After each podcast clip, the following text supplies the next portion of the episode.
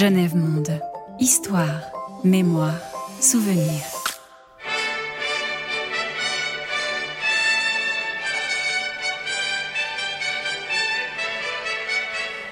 Bonjour à toutes et à tous, mon nom est David Glaser, je suis reporter pour la plateforme d'histoire partagée de la Genève internationale, genèvemonde.ch.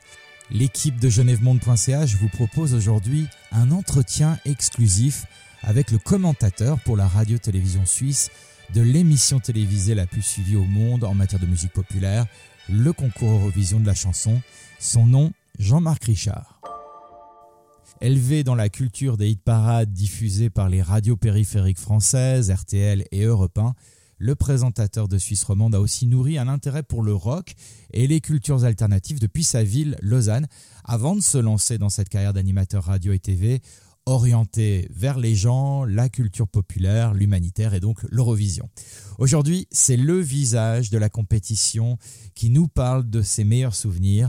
Et fidèle au poste, il est encore une fois aux commandes du micro de la cabine de commentateur de l'Eurovision, une cabine installée en 2023 dans la Liverpool Arena au Royaume-Uni. En effet, les Britanniques arrivés deuxième de l'édition 2022, derrière les Ukrainiens, ont été invités à organiser chez eux la compétition en raison de la guerre en Ukraine. C'est une décision de l'UER, l'Union européenne de radiodiffusion, installée à Genève et organisatrice de l'événement depuis sa création en 1956. Car il y a une règle normalement immuable à l'Eurovision, c'est le pays vainqueur du concours qui organise l'édition suivante. Avec Jean-Marc Richard, place aux souvenirs, aux particularités de ce concours souvent critiqué, mais impossible à imiter une émission de télévision qui a rassemblé plus de 200 millions de téléspectateurs en 2022. Il sera aussi question de géopolitique ou en bon français de soft power, l'autre expression appropriée pour parler de diplomatie culturelle. Genève Monde, au carrefour de l'histoire. Alors Jean-Marc Richard, évidemment, euh, l'Eurovision, c'est cette image un peu kitsch Comment on le vit quand on est le, porte-parole finalement de l'événement en Suisse romande? Dans un premier temps, je me rendais pas trop compte. Il y avait quelques copains euh, qui étaient fans de rock comme moi, et puis aussi de rap plus tard, qui me disaient mais qu'est-ce que tu fais ce truc un peu ringard, parce que c'était plutôt le mot ringard qui ressortait. Puis petit à petit, euh, les gens ont commencé à se rendre compte que c'était pas si ringard que ça, qu'il y avait des choses qui étaient assez tendances, qu'il y avait des choses originales. Puis ils ont commencé à regarder ça en s'amusant beaucoup. Donc euh, voilà. Et puis au départ, moi, je me rendais pas trop compte. Et puis, je tenais assez peu compte du regard des autres sur ce que je faisais, parce que sinon, on ne ferait pas ce métier. Mais après, j'ai dû beaucoup me battre pour essayer de faire passer le message que c'était quand même le grand truc européen. Quoi. Au-delà, bien sûr, de la musique, c'est le grand truc européen avec une petite compétition, mais dans des périodes où l'Europe vit des choses difficiles, il y a eu la guerre des Balkans, maintenant il y a la guerre entre l'Ukraine et la Russie. Et euh, donc euh, voilà, j'ai toujours eu ce discours-là. Je trouve que c'est très important quand les pays de l'Europe se retrouvent ensemble, élargis. Ça donne un surcroît de notoriété, notamment à l'étranger, en fait. Euh, on peut être identifié comme un membre de la, clique des commentateurs de, l'Eurovision ou pas? Assez peu, plus comme quelqu'un qui est un peu spécialisé avec Nicolas Tanner. C'est vrai qu'on a souvent été interviewé par des TV internationales sur l'Eurovision, y compris, ça nous fait toujours rire par les TV et par les radios françaises, parce qu'on a une bonne connaissance de ça. Mais non, je pense pas. Je pense que les gens identifient pas trop. Alors c'est clair que... Et puis on est assez discret, nous les Suisses. Un jour, euh, il y a, je sais pas, on était dans une séance de commentateurs avec euh, les autres commentateurs, et puis euh, le responsable des commentateurs a dit Ah ben, je voudrais signaler que c'est le 30e commentaire de Jean-Marc Richard, et la moitié des commentateurs ne me connaissaient pas. Après, on a des séances maintenant entre commentateurs, et puis on travaille ensemble entre commentateurs, donc maintenant on se connaît. Mais les gens, parce qu'on est très discret, parce que voilà, on vient en séance, on se fait tout petit, et on est suisse, quoi. Il y a un style d'animateur euh, de l'Eurovision, il faut avoir un certain humour, un décalage, ou il faut être plutôt. Moi, je suis clown, moi, je suis clown blanc. Oui. Je suis pas et euh, je suis, je suis pas, je veux pas faire de l'humour parce que je sais pas. Euh, des fois, je me permets un petit décalage ou une petite remarque, mais je laisse à mon, à mon co-commentateur de la finale ou à ma co-commentatrice de la finale, je laisse cette dimension-là pour là ou pour le rendre à l'aise dans la finale eh ben, je prends juste la position du commentateur euh, qui explique, et puis l'autre personne fait plutôt la partie euh, animation. Quoi. Et, moi, je veux pas me substituer aux humoristes ou aux artistes ou aux musiciens. Ce qu'on a fait avec humour, mais on a fait aussi avec des gens comme Alain Morisot, Henri Dess, euh, on a fait avec John Steers aussi, sont des musiciens. Et je pense que c'est leur regard qui est intéressant. Moi, je dois juste faire le lien entre ce qui est en train de se passer sur scène, qui est l'artiste, ce qui va se passer, comment ça va fonctionner, et puis après, c'est les autres qui font. Et Nicolas Tanner, lui, c'est vraiment spécialiste dans les demi-finales. Donc moi, je, je, donne juste, voilà, je dis, voilà, c'est ça, et lui, il dit, voilà, l'histoire, c'est ça, c'est ça. Alors Jean-Marc, j'aimerais qu'on parle de Lissassia. C'est la première vainqueur de l'Eurovision pour la Suisse, en Suisse, à Lugano. Euh, qu'est-ce qui s'est passé après euh, pour elle? Qu'est-ce que ça représente dans l'histoire de l'Eurovision, cette victoire? Bah, alors, ça représente la genèse, parce qu'il y a toute une histoire derrière l'organisation de ce concours, hein, dont on a souvent dit que c'était la copie de San Remo, mais en fait, c'est pas ça. C'était la volonté de l'UR, déjà à l'époque, de créer un événement qui rassemble tout le monde. Et c'est une décision qui a été prise par l'UR, mais tout le projet a été porté par des Suisses, par Marcel Besançon et par les Suisses. Donc c'est vraiment la Suisse qui a créé le concours Eurovision. Donc c'est à Lugano la première. Je pense que ça n'a pas bouleversé euh, la carrière de Lissassia parce que euh, Géo Voumar et Émile Garda sont allés chercher Lissassia. Et en fait, elle était déjà un petit peu connue, Lissassia. Elle avait déjà un début de carrière. Et puis ensuite, elle a pas mal continué à chanter. Et aussi étonnant que ça puisse paraître, ça l'a peut-être changé sa carrière ou la vision qu'on a de Lissassia à partir des années 90. Parce que tout le monde disait Ah, mais grâce aux archives, on va regarder le premier concours et on disait mais Lissacia elle est là, elle vit encore, elle a vécu longtemps. Hein, elle revenait chaque fois, chaque année elle était là au concours. Et là ça a changé sa vie, je pense. Mais la victoire de, euh, de la première année, ça n'a pas changé la vie vraiment de Lissacia et ça n'a pas non plus changé la vie de Géo Voumar et d'Émile Garda puisque ça aurait dû être leur vie qui, qui change puisque c'était vraiment un concours de chansons et pas de chanteuses ni de chanteurs je pense que ça a commencé à changer la vie des artistes plutôt dans les années 60. Quoi. Avant, euh, ça a joué un rôle, mais ça n'a pas changé leur vie. On vit la chanson, on la sent avec l'orchestre. couleur de pluie, regret de mes vingt ans. Chagrin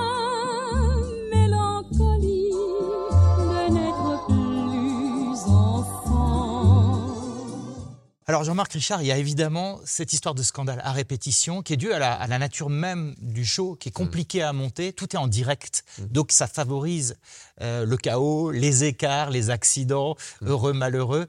Euh, est-ce qu'il y a un scandale en particulier qui vous a marqué et qui, euh, qui reste un peu comme une boussole par rapport à tout ce qui se passe après? Bah, Le problème, c'est que souvent, ce qui est ressenti comme un scandale par les gens, c'est le fait qu'il y ait des votes ethniques. Hmm. C'est-à-dire ou des votes de voisins ou des votes de communauté.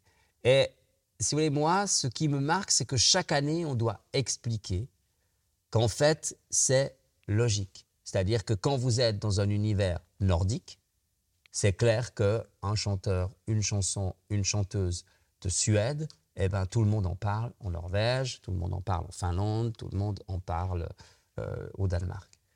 Alors que c'est le cas aussi chez nous. Quand la chanson française vient, on en parle chez nous, on en parle un petit peu dans les pays euh, comme la Belgique et tout. Et donc c'est normal qu'il y ait quelques votes. Et c'est chaque fois qu'il faut réexpliquer. Et que c'est pas une tricherie, que c'est pas une magouille, que c'est pas ceci, que c'est pas cela. Euh, c'est le cas aussi, par exemple, des votes ethniques qui jouent un très grand rôle et qui sont en notre défaveur, clairement, nous les Suisses. Quand vous aviez la Turquie présente à l'Eurovision, la chanson turque faisait systématiquement 12 points en Allemagne, parce que c'était les communautés turques qui votaient. Et chez nous, par exemple, en Suisse, le vote, c'est toujours 12 points pour la Serbie, 10 points pour l'Italie, 8 points pour le Portugal, et quelques points pour l'Albanie aussi. C'est toutes les communautés étrangères qui votent, et c'est normal, il faut expliquer ça. Et ça, ça, il faut expliquer. Et pour dire pourquoi les scandales, parfois, c'est rien, bah, c'est l'année où certains va gagner pour la Turquie. En fait, la Belgique donne 12 points à la Turquie et, fait gagner la Turquie alors qu'elle était en tête et qu'elle aurait dû gagner. Et il y a eu une manif devant la RTBF pour dire, en fait, il y a eu une magouille, vous voulez pas organiser le concours et vous avez donné 12 points à la Turquie. Mais les points, ils sont donnés avant que le score n'évolue. Et en fait, il n'y avait pas du tout de tricherie. C'est qu'en Turquie, euh, en, Belgique, il y a aussi beaucoup de Turcs. Et il y a beaucoup de la communauté turque qui avait voté. Et puis le jury a apprécié. Voilà, donc c'est ça. C'était, et on a chaque fois l'impression qu'il y a un scandale. Les vrais scandales, ils ont été, disons, plutôt du domaine de la géopolitique. Genève Monde, au carrefour de l'histoire. Jean-Marc Richard, euh, la Suisse dans tout ça, on, on a euh, quelques épisodes un peu douloureux, notamment celui de DJ Bobo, et on a des images où on vous voit réagir avec un, un peu, de, un peu de colère quand même, qu'il y a Oui. quelque chose qui n'a pas fonctionné.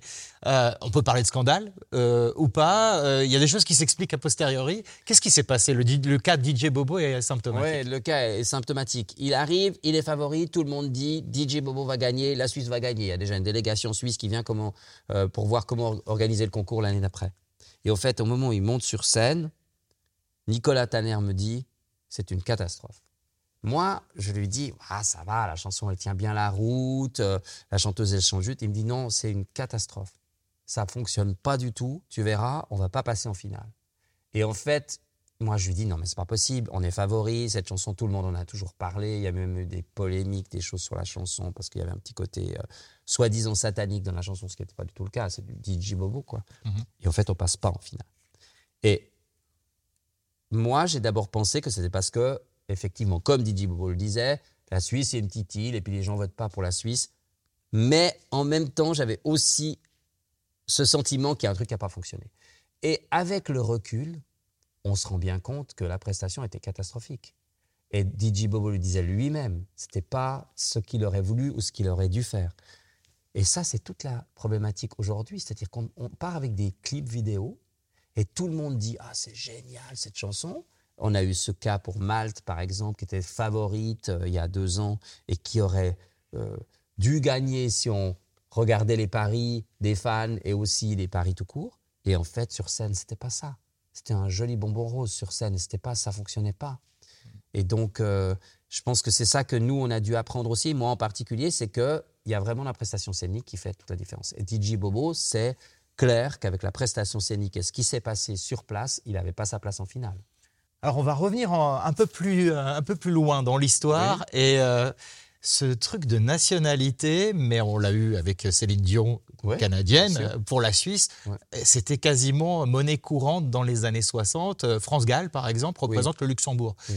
Et gagne d'ailleurs avec Poupée de cire, Poupée de son de Gainsbourg pour le Luxembourg. Il faut m'expliquer cette euh, possibilité. Est-ce que ça a changé depuis? Est-ce qu'il y a des règles plus, euh, plus strictes Ça a maintenant? beaucoup évolué pour les langues, mais pas tellement pour les règles de qui chante pour qui. Pour les langues, euh, il y a eu toute une période où les pays devaient chanter dans leur langue nationale et on voyait que ça favorisait clairement les pays anglophones. hein. Mhm. Euh, donc on y est revenu aux langues, à la liberté des langues. Bah, en fait, on a gagné avec Céline Dion et dans la chanson, euh, il y avait Attila Sereftou qui à l'époque était turc et qui maintenant est suisse, mais qui était turc à l'époque. Et, et voilà, c'était donc le compositeur n'était pas suisse non plus. Mhm. Et il y a plein de chansons qui sont composées par plein de compositeurs, euh, par plein d'auteurs qui sont de pays complètement différents du pays qui va l'interpréter. Puis il y a, puis il y a des pays qui engagent des chanteuses ou des chanteurs qui ne sont pas de leur pays. Non, en fait, il n'y a pas de règles et d'obligations. Dans certains pays, oui. Je crois que pour certains pays, il y a une obligation qui est au moins une personne de l'équipe de composition d'interprétation qui soit du pays. Chez nous, il y a toujours quelqu'un qui vient de la Suisse. Et euh, ça a été le cas pour Céline Dion. Et ça a été le cas à chaque fois qu'on a, comme Annie Coton aussi, on a eu Annie Coton qui était. Parce qu'il faut quand même dire que les deux meilleurs résultats, enfin maintenant il y en a trois avec John Steers, mais les deux meilleurs résultats pour la Suisse, ils ont été faits dans l'histoire, à part Lissassia, ils ont été faits par Céline Dion et Annie Coton, qui étaient deux Québécoises. hein. Donc euh, en 93 000 suites, Annie Coton, elle était à quelques voix de gagner aussi. Et c'était fait. Mais là, il y avait des compositeurs suisses aussi. Donc euh, moi, ça ne me gêne pas tellement je trouverais dommage qu'il n'y ait rien de suisse dans une chanson suisse. Euh, et puis ces dernières années, on a eu vraiment des interprètes suisses et puis des compositeurs euh, mélangés. Et je pense que c'est bien quoi.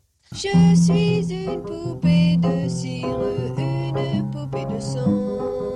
Mon cœur est gravé dans mes chansons, poupée de cire, poupée de son. Suis-je meilleure, suis-je pire qu'une poupée de salon? Je vois la vie en rose bonbon, poupée de cire, poupée de son. France Gall, France Gall, vous êtes française. Alors pourquoi avez-vous concouru sous les couleurs luxembourgeoises Euh, C'est-à-dire ça, c'est, je ne peux pas vous répondre parce que je ne sais pas. Tout s'est passé derrière moi, mais c'est pas la première fois que ça arrive parce que les autres années c'était euh, ou Isabelle Aubray ou alors euh, Jean, comment s'appelle-t-il? Jean-Claude Pascal. Jean-Claude Pascal, voilà. On voit dans les, les clips euh, et après, lors des prestations pendant l'Eurovision, des références au pays en revanche. Oui. Euh, il y a eu euh, moitié-moitié euh, pour la Suisse, ça n'a Ouais, pas été un très gros succès, mais voilà, euh, il y a cette touche, parfois locale, qui fait ce supplément d'âme ou pas. Euh, Ça nous a valu quelques soucis quand même parce que Il pleut de l'or. Euh, euh, l'année de Il pleut de l'or, c'était l'année euh, des fonds juifs en Suisse. Donc euh, c'était pas tellement. mauvais timing. Ah ouais, c'était vraiment. euh, Michael van der Heide. c'était vraiment le mauvais timing, quoi. Et ça, ça nous a- Alors c'est intéressant parce que cette année, Watergun pourrait, qui est une chanson clairement pour dire je veux pas faire la guerre, hein, euh, c'est une chanson qui s'inscrit dans un contexte. euh, elle a été composée avant hein, le début de l'invasion, mais euh, elle, s'inscrit dans un contexte aussi. Donc on pourrait dire que c'est mal à propos. Moi, je pense que c'est la réalité. Il y a des gens qui n'ont pas envie de la faire, la guerre. Voilà, c'est bien qu'on en parle aussi.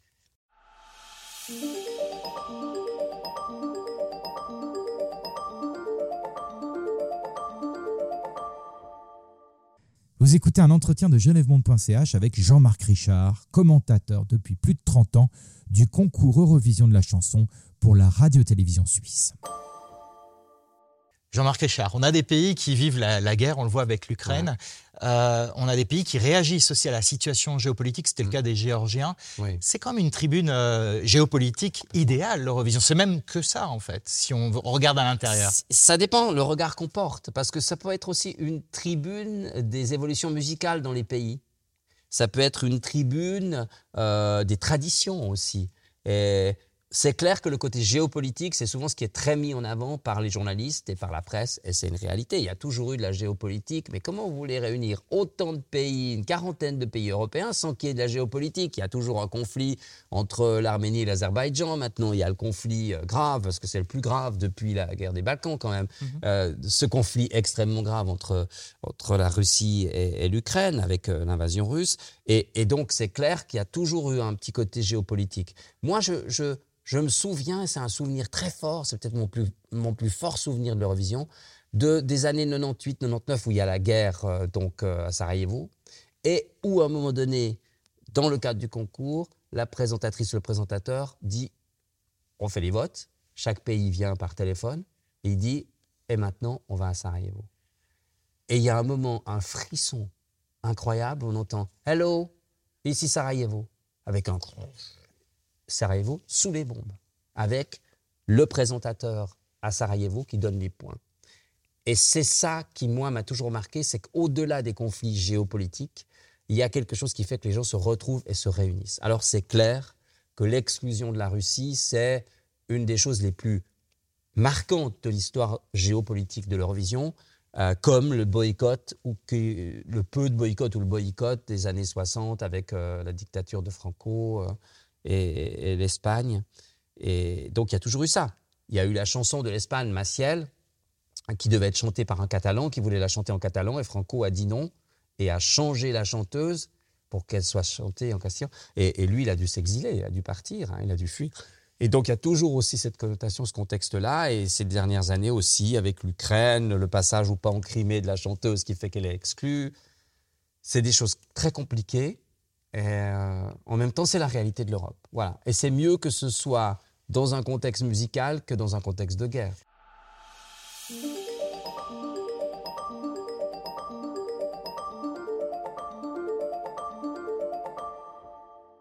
Alors Jean-Marc Richard, il y a aussi des événements euh, majeurs comme la révolution des œillets au Portugal.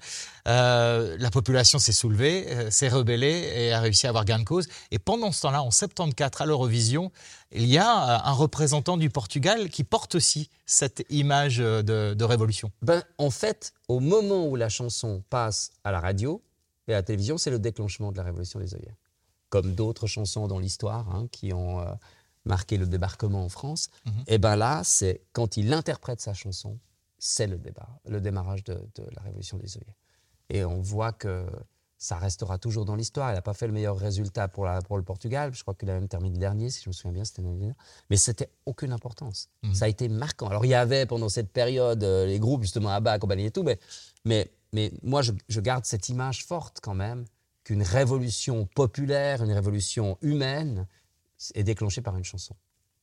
Euh, on se souvient un peu des boycotts qu'il y a eu avant Ouais. euh, contre le Portugal. Des pays se sont retirés euh, de l'Eurovision à cause de ça ou de l'Espagne?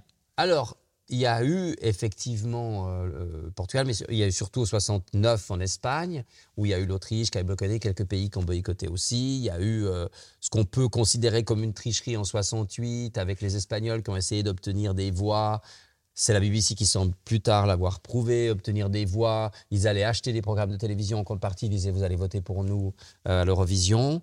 Euh, il y a eu des pays qui ne sont pas venus. hein. Il y a eu tout le conflit entre l'Arménie et l'Azerbaïdjan, l'Arménie qui n'est pas venue euh, en Azerbaïdjan. Donc il y a eu un certain nombre d'années avec des, des choix politiques. Il y a eu aussi des pays euh, euh, arabes qui, à un moment donné, ont participé à l'Eurovision, mais qui ne voulaient pas diffuser la chanson israélienne et qui se sont retirés. Il y a eu le Maroc, hein, qui était euh, une année aussi. Et puis, il y a eu aussi, alors, des moments assez forts quand ce groupe israélien a pris fait et cause pour la paix entre Israéliens et Palestiniens. Il y a eu les Islandais qui ont sorti un drapeau. Ça, c'était quand même un truc incroyable. En Israël, on s'est dit, est-ce qu'il va y avoir une démonstration? On est dans la, dans la green room et les Islandais réussissent à sortir un drapeau palestinien. Donc, il y a toujours ces petits moments comme ça, un peu, qui, euh, qui reviennent et qui font que c'est pas toujours du boycott, mais c'est toujours marqué. Par exemple, Laureen, quand elle a gagné l'Eurovision en Azerbaïdjan, elle a clairement dit Je désavoue l'attitude du gouvernement azerbaïdjanais. Ah Donc oui. c'était c'était courageux aussi. C'était courageux. Alors Jean-Marc Richard, merci d'être avec nous pour parler de l'Eurovision. Euh, vous êtes le porte-voix, hein, le porte-parole c'est un peu euh, officiel, mais le porte-voix de cet événement depuis plus de 30 ans maintenant, Mhm. exactement depuis J'ai commencé à être présent en 88, Ouais. mais je commençais à commenter pour la télévision en 1992, donc ça fait plus de D'accord. 30 ans. Exactement. Mais ça Ouais. va, ça- voilà. Mais euh, et 92 à Malmö et ensuite Mill Street en 1993, dont on pourrait parler euh, parce que c'est quand même un concours qui m'a marqué. C'était tout petit, Mill Street. c'est- Non, c'était dans un, dans un manège. un manège, d'accord. Et c'était juste incroyable parce que l'hôtel était à 35 km. Donc la plupart des artistes restaient. Et je me souviens avoir mangé un, sandwich avec Patrick Fiori. On en a reparlé quelques années après. On s'en souvenait quand il venait au coup de cœur de la Morison. Mais avoir mangé un sandwich, on était là, on passait toute la journée parce qu'on ne pouvait pas rentrer à l'hôtel, revenir, etc., etc. Et puis il y avait ce moment fou où euh, Benny Turner et moi, on a dit OK, si, quel commentateur pour SRF, la Suisse gagne, on rentre à pied à l'hôtel. On a oublié que ça faisait 35 km. Et jusqu'aux deux ou trois derniers votes, la Suisse était devant et on s'est dit quelle catastrophe. Et tous les autres commentateurs sortaient des cabines en faisant Ouh, vous n'allez pas rentrer à pied, etc. Vous avez jamais été aussi heureux de perdre ce jour-là. Euh, on était, ouais, ouais, ça je pense, euh, on était heureux d'avoir perdu, mais on n'avait pas tant perdu que ça parce qu'on était troisième. Troisième, c'est bien. Oui, exactement. Alors, en ces 30 ans et quelques, on peut voir la société changer Mhm. et l'arrivée, on parle d'inclusivité, d'égalité aujourd'hui, de diversité, mais l'arrivée quand même de Dana International en 98, Oui. c'est quand même un moment crucial. D'ailleurs, on vous entend à l'antenne de la première de la, la radio suisse romande à l'époque commenter avec émoi euh, Oui. cet événement. C'est Dana International, la, transsexuelle israélienne, qui a remporté le 43e concours Eurovision de la chanson. 25 candidats briguaient ce titre hier soir à Birmingham en direct devant plus de 500 millions de téléspectateurs à travers le monde. Sur place à minuit, c'est un Jean-Marc Richard emballé qui nous apportait la nouvelle juste après la proclamation du palmarès. Ouais, c'est un complet coup de théâtre. Celle qui s'appelait Yaron Cohen, qui avait pris le prénom de son oncle tué dans un attentat et qui est devenue à 24 ans une femme parce qu'on s'adressait toujours à lui comme euh, à une femme depuis tout jeune, qui chantait avec beaucoup de talent les chansons de Whitney Houston et d'Ofra Haza, qui a décidé de faire le pas, d'abord travestie. Un jour, elle devient femme donc, et puis elle va faire le tour du monde avec ses chansons depuis 1993. Dana International avait vendu plus de 5 millions euh, de disques sous le manteau en Jordanie, en Égypte, que sa chanson était interdite. Et dans son pays, les partis intégristes avaient annoncé que cette représentation était celle des ténèbres, alors qu'il y avait une magnifique phrase de ceux qui organisaient organisait l'Eurovision pour Israël, qui disait nous devons être perçus comme un pays libre et moderne qui choisit ses chanteurs pour leur mérite et non en fonction du corps de l'homme ou de la femme en question. Eh bien, avec 10 petits points d'avance sur l'Angleterre, Dana International gagne l'Eurovision. Elle a fait un véritable tabac ici. Ça fait un peu le contraste avec la tristesse de notre pays euh, qui, pour une des premières fois de son histoire, n'obtient pas de points au concours Eurovision de la chanson. Mais on gardera de ce concours la volonté d'un virage à négocier, celui de la différence avec Dana International. Diva. Alors il faut savoir qu'en fait, le petit côté kitsch a attiré quand même pas mal la communauté homosexuelle. Et en fait, la communauté homosexuelle a sauvé le concours.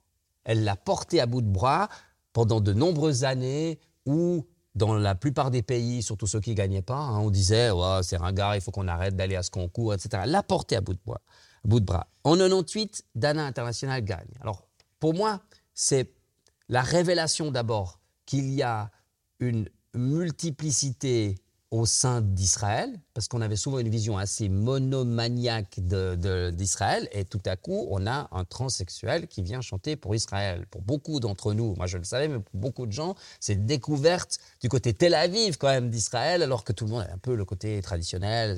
D'abord ça, c'est la première chose. Ensuite, c'est quand même une révélation que la diversité, elle, est prise en compte dans ce concours. J'ai une très jolie histoire à vous raconter avec Dana International. Euh, c'est Jean-Paul Gaultier qui a fait le, costume de Dana International. On était à Birmingham. Je prends le taxi pour aller à, Birmingham et je m'assieds dans le taxi et à côté de moi, je vois un carton comme ça. Et euh, je dis au chauffeur de taxi, euh, c'est à vous et tout. Il dit, ah non, c'est ceux qui sont venus avant qui ont dû l'oublier, etc., etc. Je soulève la, la robe de Dana International.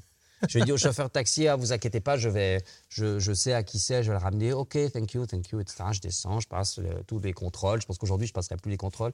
Et je vais à la délégation. et j'arrive. Et il y avait Jean-Paul Gaultier. Je dis, je crois que vous avez oublié quelque chose dans le taxi. et tout. Et je crois que j'étais euh, j'étais son sauveur ce jour-là. Et c'était très drôle parce que moi, c'était vraiment. Voilà, voilà. Et donc, je garde un souvenir. Depuis, vous ne portez que du Gaultier Non, non, non, non, non, j'ai pas les moyens. C'est une belle histoire. Alors la dernière question, ou l'une des deux dernières questions que j'aimerais poser, c'est euh, quand on est dans l'histoire de l'Eurovision, euh, bah, on apprend énormément de choses. Culturellement, c'est un enrichissement. Est-ce que ça s'est fructifié ici, dans votre travail, euh, pour vos autres activités, même pour la ligne de cœur sur la première? Ça peut vous ouvrir l'esprit à quelque chose, à des cultures, à des mentalités?